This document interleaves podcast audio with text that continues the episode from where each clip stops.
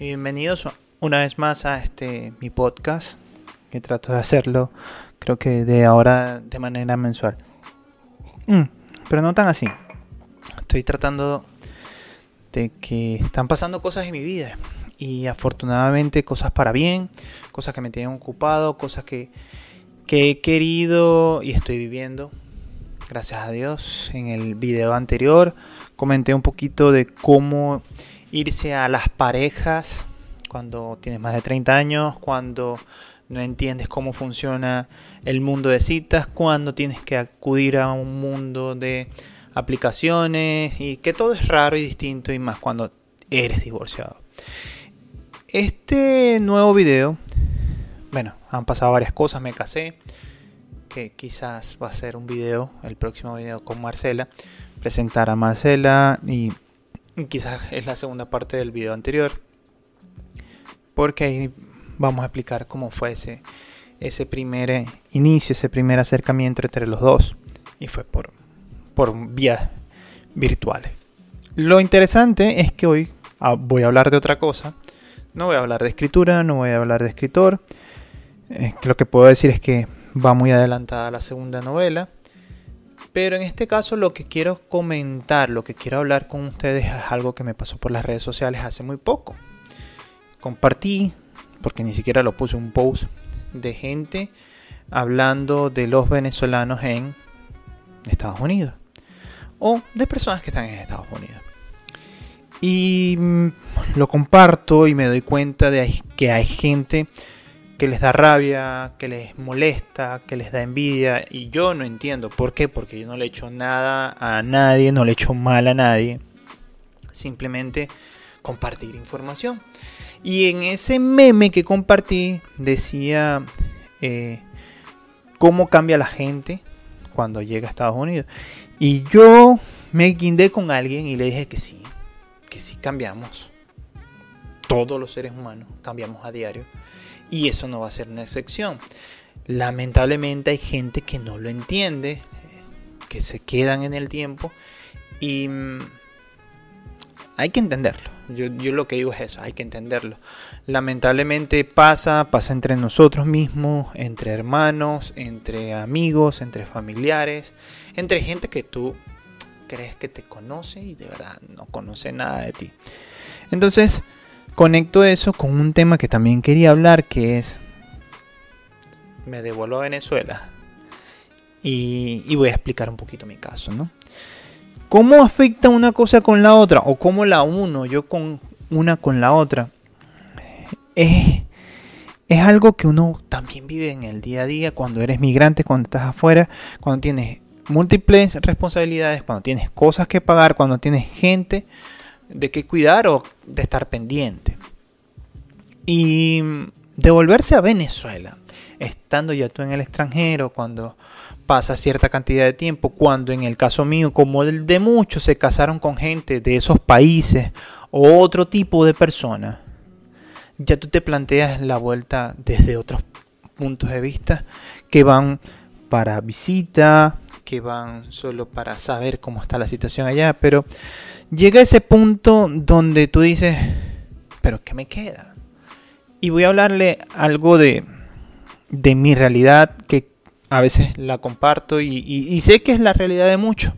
Y no es más que los anillos que te quedan, ¿no?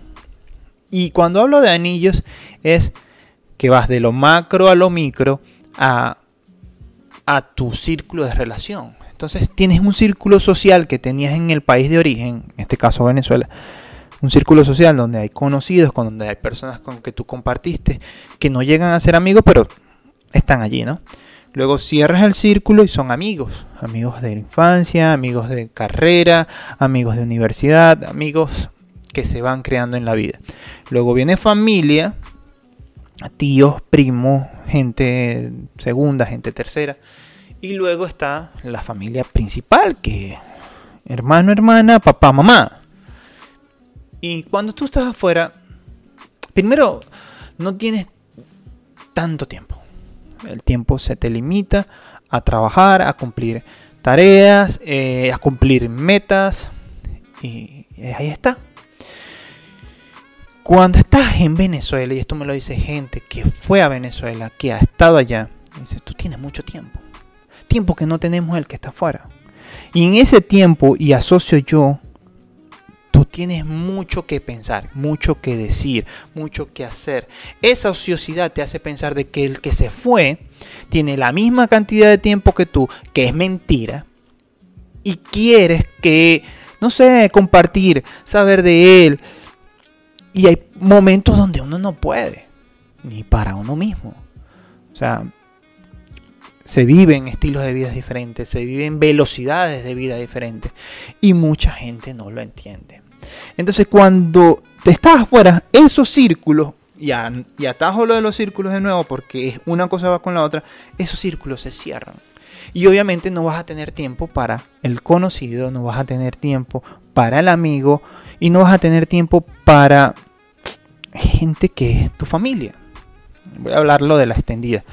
Se cierra única y exclusivamente a papá, mamá, hermanos. El que tenga hijos, el que tiene sobrinos. En mi caso yo tengo sobrinos, no tengo hijos aún. Tú que estás en Venezuela, ¿entiendes esto? Nosotros estamos echándole un camión de bola, persiguiendo sueños. Uno quiere un carro nuevo, el otro quiere una casa, el otro está estudiando para una carrera, el otro está...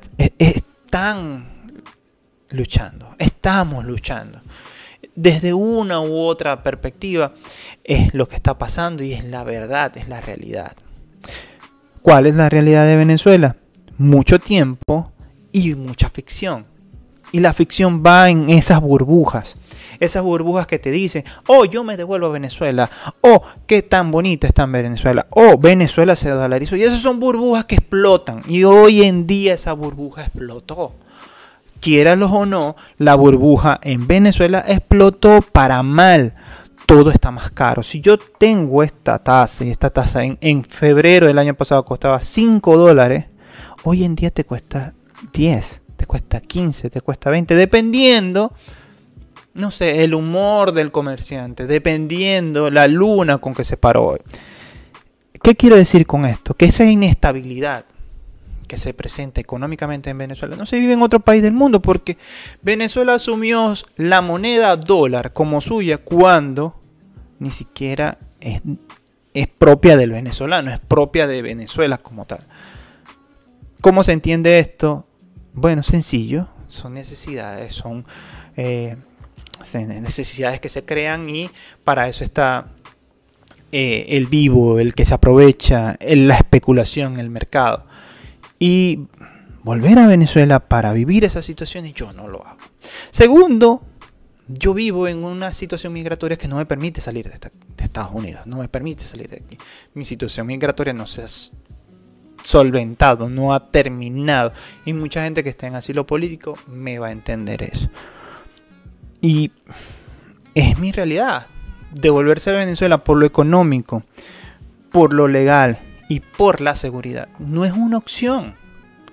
No es una opción. O sea, yo me casé con una persona que sí habla español, pero su español tiene acento. Y yo le digo a ella, mira, ¿tú quieres ir a Venezuela? Y ella me dice, me encantaría conocer tu país. Yo le digo, tú no vas a tener que hablar. Y ahí va el término de seguridad. Seguridad no solamente con el AMPA, sino con el policía, con el guardia, con el miliciano, con tu mierda que esté en el poder público, que se crea una autoridad y, nos va a quitar dinero, va a quitar dinero. Los últimos amigos que fueron para Venezuela me han dicho, está carísimo. Y llevar a una persona que no sea venezolana te expone mucho más. Entonces, ¿se arregló Venezuela? Vamos a ir redondeando el punto. Pues no. ¿Me devuelvo a Venezuela? Pues no. La realidad que vive cada uno, cada uno de nosotros es muy diferente. Es muy diferente. Habrá gente que anhela y extraña Venezuela. A su manera. Yo la extraño. Pero te voy a ser honesto. Es un pensamiento que tengo todos los días. ¿Qué tanto extraño yo Venezuela si ya no es el país que yo conocí? O sea, mis, mis amigos no están. Mi familia está aquí en el mismo país que yo. ¿A quién voy a visitar? ¿A quién voy a ver? Mucha gente se murió y la pandemia hizo desastre con, con todos esos viejitos, todos esos familiares, con todos esos conocidos que, que uno tenía. El país cambió en unas dimensiones económicas que ya yo no, yo no le agarro el ritmo y que no las entiendo y que no las voy a entender siendo venezolano. Mi vida en lo personal cambió. Cambié de rumbo, uní vidas con otra persona y iba a ser difícil. Ni Venezuela cambió, ni Venezuela se arregló, ni, ni el venezolano tampoco. Y aquí es mi último punto y, antes de, ir hacia allá, si no te has suscrito te recomiendo que lo hagas, dale like, coméntalo y compártelo. El último punto es la salud mental. La salud mental que nosotros los venezolanos tenemos y está dañada y está coartada, está coaccionada por 20 años de mierda, muchos más de, gente que lo hizo mal en gobierno y lo que te recomiendo es eso, busca tu paz, tu, sanidad mental, está tranquilo contigo mismo. El cable de conexión hacia Venezuela nos limita a vivir, nos imposibilita continuar nuestra vida. Nos, desconectamos de, ciertas maneras, no porque eh, por capricho, sino por necesidad. Anhelo estar en mi país, anhelo volver a poner mis pies en la arena y sentir el agua tibia de las playas venezolanas. Anhelo estar en Paraguaná, anhelo estar en Margarita, quiero conocer el Santo Ángel y conocer parte de Venezuela que yo no conocía, situaciones que no viví y poderme estrechar con gente que sé que no está allá ante esa realidad yo lo, único, lo único que puedo desearle al que está allá es que, que te vaya bien. Y fíjate qué tanto estamos creciendo los que estamos afuera. Que no estamos pendientes de lo que está eh, agobiándonos. Sí, agobiándonos. Aunque no lo crean, estar allá, vivir allá, sentir lo que está allá, para nosotros es parte también de un proceso. Y nada, bueno, si te gustó, dale like, compártelo, coméntalo y nos vemos en otro sin nada que hacer. Hoy me desahogué.